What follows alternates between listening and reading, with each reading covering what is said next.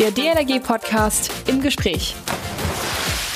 Also, wir haben Bäder an Zahl 381, 382 plus 3 sind dann 385 minus 2 gleich 383. Ach nee, da sind zwei für immer geschlossen, aber irgendwie eines neu eröffnet. Macht dann also doch 384. Nee, also das ist mir nun alles viel zu kompliziert und unübersichtlich. Das muss sich ändern. Das ändert sich. Wer sagt das? Professor Lutz Thieme von der Hochschule Koblenz. Wir brauchen verlässliche, eine valide Bäderstatistik. Und die gibt es nun und wie die aussieht und wie wir alle die aktuell halten können, klären wir heute im DLRG Podcast im Gespräch mit Professor Thieme. Einen wunderschönen guten Morgen, ein fröhliches Hallo, Servus und Grüß Gott, Moin zusammen. Mein Name ist Achim Wiese, Pressesprecher der DLRG. Ich wünsche einen ruhigen Start in diesen Sonnabend. Neue Bäder braucht das Land oder doch nicht? Vielleicht klären wir erst einmal die Frage, wie viele Bäder wir überhaupt in der Republik haben und für unsere Aufgaben nutzen können. Dafür nun heute am Sonnabend, 28. November, hier im DLRG Podcast einen wirklichen Experten, Professor Dr. Lutz Thieme von der Hochschule Koblenz. Moin Lutz. Hallo Achim, ich grüße dich. Lutz, wir sollten vielleicht erst einmal erklären, warum wir uns einfach so duzen, denn äh, das ist nun nicht so meine Art, dass ich hier einfach jeden Gesprächspartner per Du anspreche. Wir kennen uns schon sehr lange und arbeiten auch sehr lange zusammen, deshalb das persönliche Du und es wäre sehr komisch, wenn wir jetzt plötzlich auf das Sie schwenken würden, glaube ich. Das finde ich auch. Okay, Lutz, ich habe dich äh, als Experten anmoderiert. Wie komme ich da drauf? Äh, erzähl doch mal so ein bisschen was von dir. Ja, das frage ich mich auch, wie, wie, du darauf kommst. Ja, also ähm, ich bin eigentlich in Bädern groß geworden. Ich bin Thüringer, habe schwimmen gelernt und habe einen leistungssportlichen Hintergrund in der ehemaligen DDR, habe aber dann auch ähm, in der Wasserrettung äh, gearbeitet, äh, habe mitgewirkt, äh, war Rettungsschwimmer, war Übungsleiter im Schwimmen, habe also beide ganz großen Säulen des äh, Schwimmens, nämlich die Wasserrettung auf der einen Seite und auf der anderen Seite dann eben auch äh, den Schwimmsport kennengelernt und äh, sehr genossen, viel Zeit, aber eben auch viel Sozialisation in Bädern erfahren und ähm, habe mich dann in meinem beruflichen äh, Werdegang in einer Kommunalverwaltung auch mit Bädern äh, aus einer äh, eher Organisationsperspektive äh, beschäftigt und ähm, bin dann in meinem äh, Schwenk hin zur Wissenschaft, ähm, sehr stark in Richtung Sportentwicklung und auch ähm, Bedeutung von Sport insgesamt ähm, in den Kommunen und auch im ländlichen Raum unterwegs. Mhm. Und äh, aus meiner Sozialisation heraus habe ich immer äh, gedacht, äh, dass äh, Bäder oder auch Sportstätten einen hohen Einfluss eigentlich darauf haben müssten, wie wir zusammen leben. Und das hat mhm. mich interessiert. Und dann habe ich gedacht, jo, das könnte ich mir mal genauer angucken. Und das Erste, was man dazu braucht, ist, man muss wissen, wo die Bäder sind, wie viele Bäder es gibt. Und äh, da bin ich in eine Lücke gestoßen. Und das war vor ungefähr zehn Jahren und da haben wir uns danach kennengelernt. Okay, darauf wollte ich jetzt mal ein bisschen näher eingehen. Du hattest also diese Idee gehabt, äh, vielleicht ja auch deshalb, weil die DLRG immer davon spricht, äh, diese prekäre Bädersituation und, und darauf aufmerksam macht. Was für eine Idee war denn das nun genau? Ja, also ich habe mir angeguckt, wer sagt denn zu diesem Punkt eigentlich was? Und dann gab es äh, zwei ganz große ähm, Organisationen, die auch immer in der Öffentlichkeit standen. Das war einmal die DLRG, die dankenswerterweise immer darauf hingewiesen hat, äh, dass wir bei der Bäderinfrastruktur gegebenenfalls ein Problem haben. Und das zweite war dann die Deutsche Gesellschaft für das Badewesen. Das ist also die Vereinigung, der, in der die Betreiber der Bäder äh, versammelt waren die äh, waren nicht äh, ganz so pessimistisch, was die Bäderentwicklung anbelangt. Und äh, als jemand, der hm, sich die Zahlen lieber mal selber angucken wollte, habe ich genau nach diesen Zahlen gesucht und sie eigentlich nicht gefunden. Und die Zahlen, die ich gefunden habe, waren dann eher zweifelhaft. Das war der Startpunkt. Okay, und nun hast du im Bundesinstitut für Sportwissenschaften eine Möglichkeit der Förderung gefunden. Dein Projekt bederleben.de konnte starten und wird nun umgesetzt. Fragen wir mal mit dem Starten oder fangen wir mal mit dem Starten an. Was waren denn da so die Anfänge? Also die Anfänge waren, ähm, dass es mir nie einleuchtete, äh, warum sich noch keiner damit beschäftigt hat, äh, mal die Bäder zusammenzutragen, ähm, wo sie sind, die grundlegenden Eigenschaften, wie sie heißen und so weiter. Und diejenigen, die sich damit beschäftigt hatten, nämlich die Deutsche Gesellschaft, ähm, hat äh, zwar den Bäder Atlas zur Verfügung gestellt, aber darüber hinaus ähm, keine weiteren Möglichkeiten, ähm, Bäder hinzuzufügen oder dann eben auch äh, Daten frei verfügbar zu machen. Und äh, insbesondere in meiner Zeit als Vorsitzender der Schwimm- und Sportfreunde hier in Bonn haben wir eine intensive äh, Diskussion um äh, die Bäderinfrastruktur in Bonn geführt und hatten eigentlich keine Grundlage dafür, also keine Vergleichsgrundlage. Und mhm. das hat mich schon geärgert, weil damit natürlich auch ähm, äh, Argumente in so eine Bäderdebatte einfließen, die dann in der näheren Betrachtung möglicherweise nicht mehr standhalten. Und mhm. insofern war mir klar, wenn ich an dieses Thema herangehe, muss es etwas sein, wo dann hinterher alle profitieren. Das heißt, wo dann die Daten, die zusammengetragen sind, auch für alle Verbände, äh, für alle, für die Wissenschaft, aber natürlich auch für die Nutzerinnen und Nutzer zur Verfügung stehen. Und das war so die Grundidee erstmal von Bäderleben. Und jetzt ist bederleben.de öffentlich seit ein paar Tagen. Und äh, was können wir denn dort nun sehen? Welche Informationen bekomme ich dort? Ja, wir haben als erstes äh, alle Gesundheitsämter in der Republik, zum Glück vor der Corona-Pandemie, äh, angeschrieben und äh, darum gebeten, äh, dass sie uns mal die Bäder nennen sollen, für die sie zuständig sind, äh, für die Kontrolle des ähm, äh, des Badewassers. Also mhm. jeder, der mit Bädern zu tun hat, weiß ja, dass äh, das Badewasser einer strengen Kontrolle durch die Gesundheitsämter unterliegt. Äh, und insofern sind die Gesundheitsämter tatsächlich die einzigen, die wissen, welche Bäder es äh, in ihrem jeweiligen Territorium gibt. Natürlich weiß auch die äh, Kommunalverwaltung oder das Sportamt über die großen Infrastrukturen, also die Freibäder, die Hallenbäder, die Kombibäder Bescheid. Aber was ist mit äh, den Leerschwimmbecken? Was ist mit Therapiebecken in Kliniken? Was ist mit ähm, Becken, die in den Schulen, auch zum Teil in privaten Schulen äh, sind? Ähm, weiß Hotels. man darüber Bescheid? Hotels. Hotels ist eine ganz wichtige äh, Angelegenheit. Und äh, von daher haben wir dann in Kooperation mit den Gesundheitsämtern äh, erstmal versucht, einen Grundstock an Daten zu ermitteln. Das ist uns mhm. sicherlich, glaube ich, bei Freibädern, bei Hallenbädern, bei Kombibädern und so weiter gut gelungen. Bin mir sicher, dass wir noch nicht alle Leerschwimmbecken, noch nicht alle Schulschwimmbäder, noch nicht alle Hotelbäder und so weiter drin haben.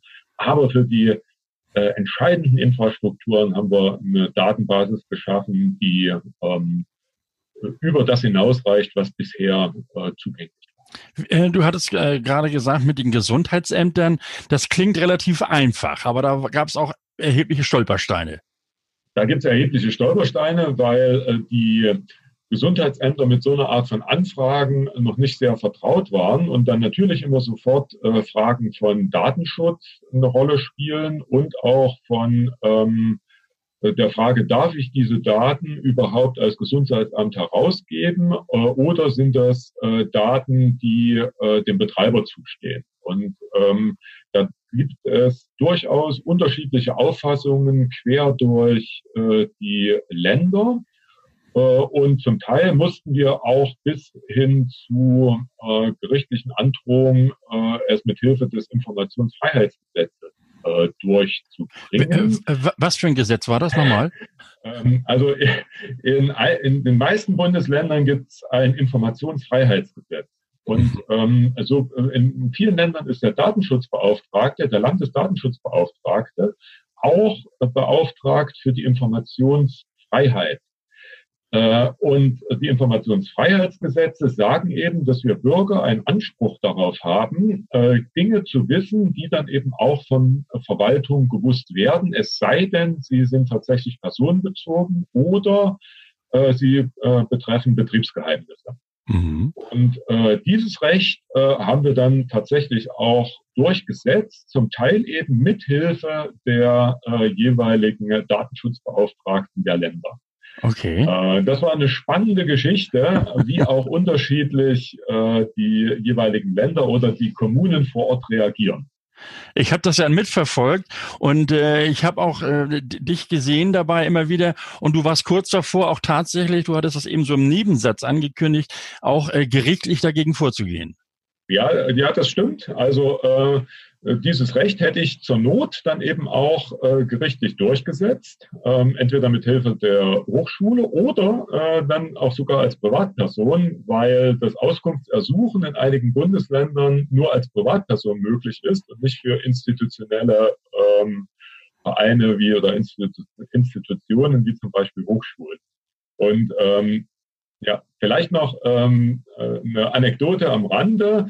Ähm, also man muss dann mit diesen Informationsfreiheitsgesetzen, wenn man sich auf die beruft, äh, muss man auch den Verwaltungsaufwand bezahlen. Und der ist durchaus von ähm, Kommune zu Kommune unterschiedlich. Äh, also das heißt, die Auskunft zu einem Bad kostet im Landkreis X äh, dann deutlich höheren Aufwand als im Landkreis Y. Inwieweit das dann wieder Rückschlüsse darauf zulässt, wie äh, gut die Gesundheitsämter digitalisiert oder sind oder äh, wie effizient sie arbeiten, weiß ich nicht. Naja, die Höhe kann auch durchaus äh, gesehen werden als äh, von wegen, man, man möchte ja auch durchaus abschrecken, damit man diese Informationen nicht, nicht äh, aus den Schubladen holen muss und zusammentragen muss. Ja. Äh, ja, welche, welche Informationen hast du denn jetzt bekommen oder, oder welche äh, ja, konkreten, also wenn ich jetzt zum Beispiel ein Bad suche in Hannover, äh, nach, nach welchen Kriterien kann ich denn jetzt dort suchen und was bekomme ich an Informationen? Hm? Also wir haben äh, die ganzen Angaben von der Gesundheitsämter, die bezogen sich ja tatsächlich nur auf, äh, wie heißt das Bad und wo ist das Bad. Und das haben wir aber zum Ausgangspunkt genommen, um äh, in einer sehr mühevollen Recherche alle Daten zu ermitteln, die zu diesem Bad öffentlich zugänglich sind. Wir haben da also eine äh, Gruppe von ähm, wissenschaftlichen Hilfskräften beschäftigen können durch die Unterstützung des Bundesinstituts für Sportwissenschaft, die dann äh, jede Seite der Bäder äh, durchgeguckt hat, welche Informationen äh, sind denn relevant? Und mhm. welche Informationen tatsächlich relevant sind, haben wir ja vorher im Bäderbeirat, also im Beirat zu diesem Projekt, in dem du ja auch mitgewirkt äh, hast, äh, vorher besprochen. Wir haben ja mehr als 120 ähm, Kategorien ähm, identifiziert und auch definiert, die uns interessieren. Natürlich haben wir äh, jetzt in dem ersten Schritt der öffentlichen Recherche längst nicht alle diese 120 äh, Merkmale erfassen können. Mhm. Aber die wichtigsten Merkmale haben wir, glaube ich, schon erfasst. Mhm. Und äh, wie kann die Öffentlichkeit sich denn da jetzt äh, daran beteiligen? Denn bei unserer Präsentation ähm, haben wir ja durchaus, oder hast du auch sehr deutlich gesagt, es soll sich die Öffentlichkeit womöglich auch beteiligen. Ja, also das ist ja eine Datenbank für die Öffentlichkeit und es ist eine Datenbank ähm, von der Öffentlichkeit, weil wir haben natürlich, in, ähm, wir haben immer die Schwierigkeit, wie hält man solche Daten äh, aktuell? Äh, und man kann diesen Aufwand sicherlich einmal betreiben und dann vielleicht nach fünf bis zehn Jahren nochmal. Aber äh, was passiert in der Zwischenzeit? Und da äh, gibt es schon Beispiele aus anderen, ähm, ja, aus anderen wissenschaftlichen Disziplinen oder eben auch beim Sport, ähm, wo die Nutzer äh, gebeten werden, äh, uns doch zu helfen. Und natürlich, äh, wo die Nutzer dann auch einen Nutzen von den zusammengetragenen Daten erfüllen. Das war so der Hintergrund. Ähm, dass wir auf der einen Seite die äh, Informationen, die wir haben, jedem zur Verfügung stellen, aber auf der äh, zweiten Seite auch jeden bitten, die Informationen, die noch nicht enthalten sind, äh, zu vervollständigen. Mhm. Also der mhm. Aufruf ist, jeder, der Beta sehr gut kann, kann sich auf beterleben.de mal ein Bild davon verschaffen, was wir an Daten schon haben und kann einen Vorschlag einbringen, an welcher Stelle denn gegebenenfalls Daten fehlerhaft sind oder an welcher Stelle er denn gerne noch Daten ergänzen würde. Gib doch mal ein praktisches Beispiel. Also mhm. ich stelle jetzt fest, ich habe äh, irgendein Bad, wo ich immer immer gerne zum zum Schwimmen mhm. gehe und ja. äh, guck jetzt auf bederleben.de und dann steht dort äh, ein 5 Meter Turm soll angeblich dort vorhanden sein. Jetzt gehe ich in dieses Bad und denke, hä, 5 Meter Turm? In dieses Bad gehe ich seit zehn Jahren, da habe ich noch nie einen 5 Meter Turm gesehen. Beim mhm. nächsten Mal gucke ich nun genau hin und, und stelle fest, Moment, das ist ja nur ein 3 Meter Sprungbrett. Mhm. Äh, was mache ich denn jetzt? Genau, Sie gehen auf beterleben.de äh, und suchen sich das Bad raus. Mhm. Und äh, die angesprochenen 100 Merkmale haben wir in verschiedene Kategorien gepackt. Äh, suchen Sie sich äh, die Kategorie, in dem Falle äh, sind es, glaube ich, äh, Infrastruktur heraus. Und da sehen Sie, dass derzeit die Datenbank einen, 10 Meter, einen 5 Meter Turm enthält. Und dann ändern Sie das einfach in 3 Meter Turm und klicken auf Speichern. Und dann kriegen Sie eine Bestätigung, dass Sie den Vorschlag äh, Änderung von 5 Meter auf 3 Meter eingereicht haben. Wenn Sie wollen, geben Sie noch Ihre äh, E-Mail-Adresse an. Das ist aber keine Pflicht. Ähm, das heißt dann, dass derjenige, der diesen Vorschlag bekommt, der sogenannte Ratpate, äh, und der über diesen Vorschlag dann entscheidet, zur Not Sie nochmal kontaktieren darf, äh, wenn er irgendwelche Rückfragen hat. Mhm. Und wenn Sie sagen, ich kenne mein Bad aus der Westentasche und weiß nicht nur, dass das ein drei Meter statt ein fünf Meter Turm ist, sondern ich weiß ganz viele Dinge von diesem Bad, dann wären Sie doch selber Badpate. Äh, ich, ich kann selbst Badpate werden. Ja, Sie können selbst Badpate werden. Jeder kann Badpate werden, der sich gut in einem Bad auskennt. Und äh, die Aufgabe des Badpaten wäre dann, die Vorschläge, die aus der Öffentlichkeit kommen, zu bewerten. Hat denn der Nutzer recht, dass es sich um einen drei Meter statt um einen fünf Meter Turm handelt? Äh, hat denn der Nutzer recht, dass äh, mittlerweile auch ähm, nicht mehr nur LTE, sondern äh, dann tatsächlich auch äh, 3 oder 4G äh, verfügbar sind als Handynetz. Also eine mhm. ganze Menge an Daten rund um das Bad und natürlich auch die Möglichkeit, ähm, jetzt in Corona hätte man sich sicherlich gewünscht, dass wir Zahlen gehabt hätten, äh, ist denn, wie viele Bäder sind denn aktuell auf, wie viele Bäder sind denn wegen Corona geschlossen und so weiter. Das alles wäre mit Bäderleben schon und genügend Badpaten schon möglich. Mhm. Jetzt kommen wir zur Gretchenfrage. Wie viele Bäder hat das Land denn nun? Ja, ähm, ich hoffe, dass wir das mit großer Sicherheit in irgendwie einem Jahr sagen können. Das, was wir aktuell sagen können, ist, ähm, dass wir äh, mehr als 2300 Freibäder haben, mehr als 1500 Hallenbäder, äh, ungefähr 370 Kombibäder und ähm, 360 Freizeitbäder. Und aktuell liegen wir bei 800 Schulbildern, aber bei diesen 800 Schulbildern sieht man schon, dass es wahrscheinlich deutlich mehr gibt.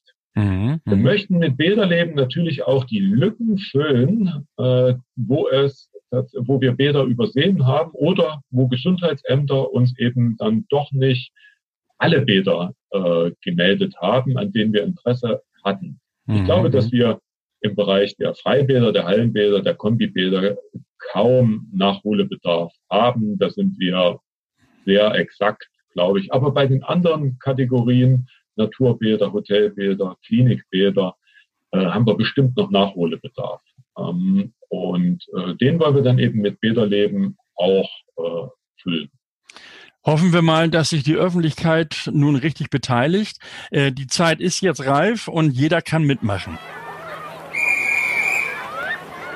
Hey zusammen, hier ist der Sebastian und der Dave von ASS Ich bin ein Auto. Und wir erklären euch jetzt innerhalb von einer Minute, warum es absolut Sinn macht, bei uns einen Neuwagen zu bestellen.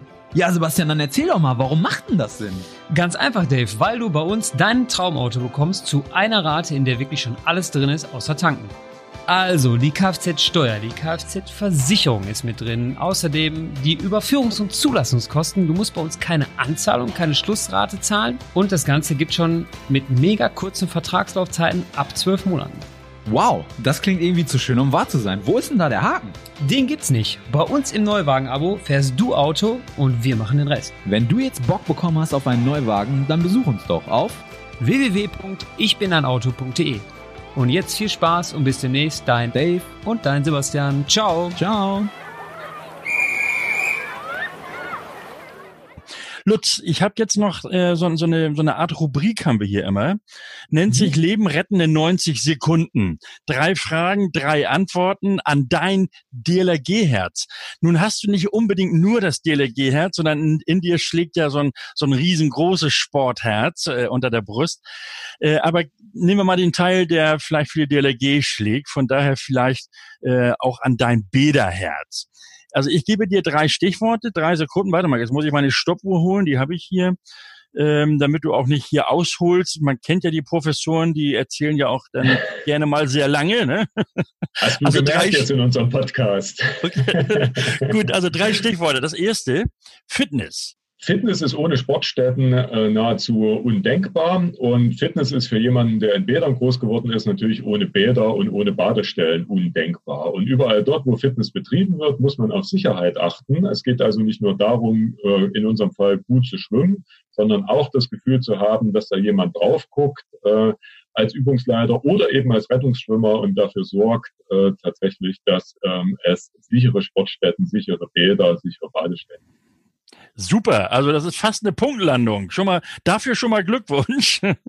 Das zweite Stichwort, Lutz, äh, Freiheit oder Teilhabe. Ja, also ich finde ja, dass äh, Schwimmen insgesamt sehr viel mit Teilhabe zu tun hat. Also es geht nicht nur um den Sport äh, und es geht nicht nur um die Lebensrettung, sondern äh, wer sich im Wasser bewegen kann, der äh, dem steht ein Medium zur Verfügung ähm, und der kann sich dann auch im Wasser, auf dem Wasser, unter Wasser und am Wasser bewegen.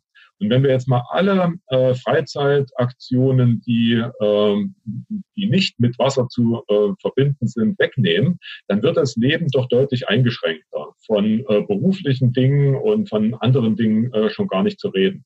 Das heißt, jemand, der nicht schwimmen kann, insbesondere Kinder und Jugendliche, die sind äh, in ihrer Teilhabe an äh, unserer Gesellschaft schon deutlich eingeschränkt und das können wir eigentlich nicht zulassen.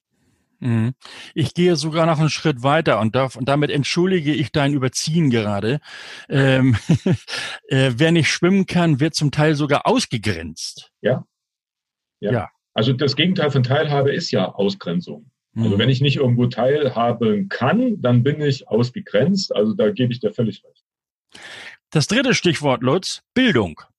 Ja, äh, Bildung äh, ist ja die Voraussetzung dafür, dass wir äh, unser Leben gestalten können und dass wir unser Leben auch gut gestalten können. Und auf welche Art von äh, Bildung äh, wir es immer auch anlegen. Es gibt ja die formalen Bildung, da sind wir als Hochschulen oder als Schulen eher zuständig und es gibt die informelle Bildung.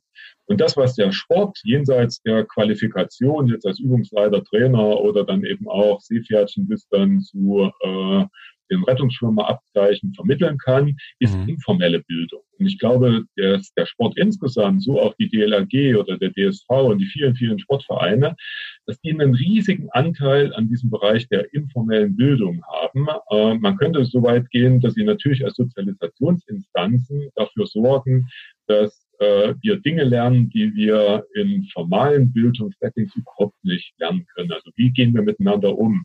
Wie können wir ähm, wie können wir Menschen, denen es nicht so gut geht, äh, dann teilhaben lassen an dem, was wir können? Ähm, wie äh, schaffen wir es, äh, unterschiedliche Meinungen miteinander auszutragen? Und das alles friedlich vor dem Hintergrund äh, dessen, was uns wichtig ist. Du, du erinnerst mich gerade an Thomas Gottschalk. Du hast schon weit über 100 Prozent überzogen. Äh, aber ich wollte dich auch nicht unterbrechen, weil das äh, doch eine sehr, sehr schöne Ausführung war. Viele sagen ja immer, äh, ein, ein Bad, ein Schwimmbad ist, ist schlicht eine Freizeitstätte. Ich sage, es ist nicht nur eine Freizeitstätte, sondern auch Bildungsstätte, Kulturstätte, Sozialstätte und auch noch Sportstätte. Äh, was sagst du als Sportexperte dazu? Ja, das ist so. Äh, ich würde das auch gern ähm, äh, noch ein bisschen empirisch unterlegen. Und dazu müsste ich aber wissen, was Bäder wirklich in, wo es Bäder gibt und wie die in äh, soziale Settings eingebunden sind. Da sind wir wieder eigentlich am Ausgangspunkt unserer Frage. Eigentlich wollte ich nie Bäder zählen, sondern ich wollte die Wirkung von Bädern auf unser Leben äh, beleuchten. Und ich hoffe ja, dass ich noch dazu komme, wenn Bäderleben auch wirklich läuft. Okay. Lutz, die DLRG, insbesondere ich ja immer wieder, spreche von einem äh, schleichenden Bädersterben in Deutschland. Ich weiß, dass du da zum Teil anderer Auffassung bist, aber wie beurteilst du das nun tatsächlich? Ja, also ähm, ich weiß gar nicht, ob ich da vollkommen anderer Auffassung bin. Ähm, ich sage ja nur, dass ähm, hier die empirischen Daten noch nicht ausreichen, um so eine Aussage dann tatsächlich äh, zu treffen. Aber was man, glaube ich, äh, in jedem Fall konstatieren muss, ist, äh, dass die meisten Bilder ja aus den 60er, 70er, 80er Jahren aus Zeiten des Goldenen Planes äh, entstanden sind und schon der Vergleich, wie wir mit unserer öffentlichen Infrastruktur in anderen Bereichen umgegangen sind. Ähm, da braucht man nicht mehr äh, viel Fantasie, dass man von einem Sanierungsstau sprechen kann. Also wir haben mhm. längst nicht so viel investiert in die Bäder, um sie äh, modern zu halten. Und das merkt man ja auch, äh, wenn man zum Beispiel in Sportentwicklungsplanung hineinguckt. Das Land Schleswig-Holstein hat ja jetzt eine gemacht und hat dort Bäder sehr, sehr, sehr stark auch äh, priorisiert. Sicherlich auch vor dem Hintergrund, dass eine Menge Entscheidungen zu den Bädern anstehen. Mhm. Und ähm, ob man dann tatsächlich jeden Bäderstandort äh, halten kann, ob man vielleicht sogar dezentralisiert, äh, Stichwort Schulschwimmen und Lehrschwimmbecken, oder ob man eher zentralisiert äh, und dann ähm, bei äh, ältere, nicht mehr zu äh, reparierende, zu sanierende Bäder aufgibt und dafür ein neues an einem anderen Standort erstellt. Das sind alles Entscheidungen, die mhm. müssen vor Ort getroffen werden, aber eben auf einer validen Grundlage. Und ähm, die Frage ist ja auch, wenn wir von Bädersterben sprechen, meinen wir dann tatsächlich das einzelne Bad oder kommt es nicht vielmehr darauf an, dass wir äh, eine Infrastruktur haben, die unseren Zwecken, also Schwimmen, Lebensrettung, Schwimmen, Lernen entspricht. Da kommt es vielleicht mehr auf die Wasserfläche an. Da mhm. kommt es vielleicht auch mehr darauf an, dass wir Wasserfläche mit einer bestimmten Tiefe haben. Wenn ich jetzt an die Taucher beispielsweise denke, die ja auch in unserem Projekt äh, drin sind, oder auch Möglichkeiten des Springens, die ihr als DLRG auch braucht. Mhm. Das heißt, ähm, äh, ob wir nun genauso viele, weniger oder mehr Bäder haben, ist eigentlich äh, in Bezug auf den äh, Sport nicht egal, aber wir brauchen eine äh, differenziertere äh, Diagnose, wie sich die Bäderlandschaft denn eigentlich entwickelt. Hm. Wie beurteilst du denn in diesem Zusammenhang die provokante Aussage, Deutschland entwickelt sich zum Land der Nichtschwimmer? Ja, also äh, das ist ähm, etwas, was eigentlich anschließt an die äh, Diskussion, haben wir äh, zu viele Bäder, zu wenig Bäder, ausreichende Bäder. Letzten Endes kommt es gar nicht so sehr darauf an, äh, wie viele Bäder wir haben, sondern ob das den Menschen dient, äh, ihre Schwimmfähigkeiten auszubilden, also schwimmen mhm. zu lernen, möglichst lange äh, dann auch eine äh, angemessene Bäderinfrastruktur zu haben, um das Schwimmen zu betreiben äh, wettkampfmäßig, nicht wettkampfmäßig, freizeitmäßig äh, und so weiter. Mhm. Und ähm, vor diesem Hintergrund äh, ist es ja nun nochmal äh, einen Schritt zu sagen, äh, ja, also, wie sieht's denn überhaupt aus? Werden denn die Lehrpläne des Schulschwungs überhaupt umgesetzt? Oder sind sie nicht des Papiers wert, auf dem sie sind? Und woran liegt denn das? Und wenn man da mal genau hinguckt, wir haben für Rheinland-Pfalz jetzt gerade einen ähm, ja, ein Diskussionspapier für die Landesregierung erstellt, dann geht es eben nicht nur um Bäder, dann geht es auch sowas um Lehrerstunden, um die Ausbildung der Schulschwimmlehrer, um die Ausbildung der Menschen, die bei der DLRG oder bei den fünf mhm, mhm. Vereinen die äh, äh, Schwimmanfängerkurse machen. Wir müssen uns vielleicht auch stärker darauf verständigen, äh, mit welcher Methodik, Didaktik wir es dann tatsächlich vor Ort machen. Äh, also da ist nochmal äh, nach dem Bäderzählen ein riesiger Bedarf, ein riesiger auch Abstimmungsbedarf, damit das, was wir dann äh, als gebaute Sportstätte bei den Bädern haben, auch tatsächlich den Menschen mhm. nutzt und bei Menschen ankommt. Lutz, du bist Sportler, Schwimmer mit Leib und Seele. Wie wichtig ist für dich das sichere Schwimmen? Das ist äh, ganz wichtig. Also sicheres Schwimmen bedeutet ja, ähm, dass man sich äh, im Zweifelsfalle auch äh, aus Gefahrensituationen selbst retten kann. Mhm. Äh, wir haben ja in den Bädern äh, mitunter Gefahrensituationen. Wir haben äh, insbesondere an offenen Gewässern. Ähm, als Rettungsschwimmer äh, habe ich an der Ostsee Dienst gemacht. Äh, wer das mal weiß, wie da die äh, Strömungen sind, ähm, der weiß, äh, wie gefährlich das eben auch sein kann und ein scheinbar äh, ruhiges Meer, ein ruhiger See dann mhm. eben mit Untiefen aufwartet. Und ähm, ich wohne ja am Rhein und äh, wundere mich dann tatsächlich ja, oder ab und zu mal über Menschen, die äh, ohne ausreichende Schwimmkenntnis äh, dann eben glauben, die könnten den Rhein äh, beschwimmen äh, und äh, sich dann einfach einfach unterschätzen. Aber die Grundlage allen ist es tatsächlich das sichere Schwimmen. Mhm. Und da sind wir völlig einer Meinung, ein Seepferdchen ist nicht das sichere Schwimmen. Und das müssen wir, glaube ich, auch den Eltern deutlicher kommunizieren. Lutz, beruflich bist du Professor an der Hochschule Koblenz. Dort bist du unterwegs, hältst entsprechende Vorlesungen als Sportwissenschaftler. Worauf legst du Wert? Was erwartest du? Und äh, was darf dein Team von dir erwarten? erwarten? Das ist eine, eine schwierige Frage. Also äh, wir haben ja als Wissenschaftler haben wir das Privileg, dass wir uns mit den Dingen beschäftigen dürfen, die uns tatsächlich sehr stark äh, interessieren. Und insofern erwarte ich eigentlich von Studierenden und dann nochmal äh, in stärkerem Maße von den Mitarbeitern, dass sie Interesse ausprägen. Also sozusagen mhm. ihre Leidenschaft entdecken, äh, auch entdecken, was sie vielleicht nicht so interessiert, weil ich der Überzeugung bin, dass man beruflich nur das machen, äh, nur dort sehr gut werden kann, was man auch mit Leidenschaft macht. Und diese Leidenschaft versuche ich nun wiederum vorzuleben, äh, aber nicht so, dass sie andere beschränkt, sondern dass sie andere motiviert, ihre äh, individuelle Leidenschaft dann eben auch zu entdecken und die in das gemeinsame Team einbringen. Sehr schön. Äh, Lutz, vielleicht noch einmal ganz kurz zusammengefasst. Bederleben.de zum ersten Mal liefert ein Projekt in Deutschland valide Zahlen zum Bäderbestand. Wie und warum, nochmal kurz zusammengefasst, sollten sich da alle beteiligen?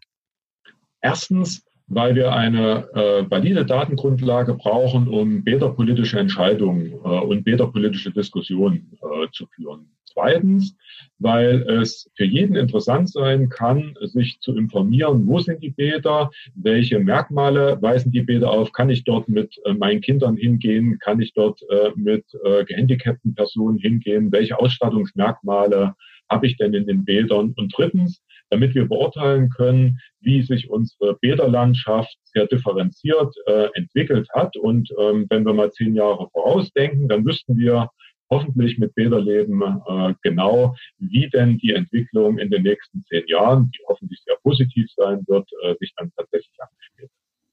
Professor Dr. Lutz Thieme von der Hochschule Koblenz und Initiator des Projektes bäderleben.de. Lutz, dir herzlichen Dank für das Gespräch und vor allem viel Erfolg. Den wünschen wir uns gemeinsam für das tolle Projekt. Vielen Dank. Ich zähle auf die Unterstützung der vielen, vielen Menschen, die ja täglich unsere Bäder besuchen und denen die Bäder so doll am Herzen liegen, dass sie auch immer dafür kämpfen. Und wir hören uns am kommenden Mittwoch wieder. Dann gibt es den neuen DLRG Podcast aktuell. Und denkt dran, uns zu abonnieren, iTunes, Spotify oder hört uns äh, auf unserer Seite dlrg.de slash podcast. Kommentare nicht vergessen. Vielleicht habt ihr ja auch Ideen, wen wir hier mal ins DLRG Studio einladen sollten. Nächsten Sonnabend ist sozusagen unser aller Tag, der internationale Ehrenamtstag. Und da könnt ihr euch schon auf wirklich tolle tolle Gesprächspartner hier bei mir freuen. Also in sieben Tagen am 5. Dezember. Mein Name ist Achim Wiese. Schönen Dank fürs Zuhören. Zunächst bis Mittwoch. Man hört sich. Der DLRG Podcast. Jeden Mittwoch und Samstag.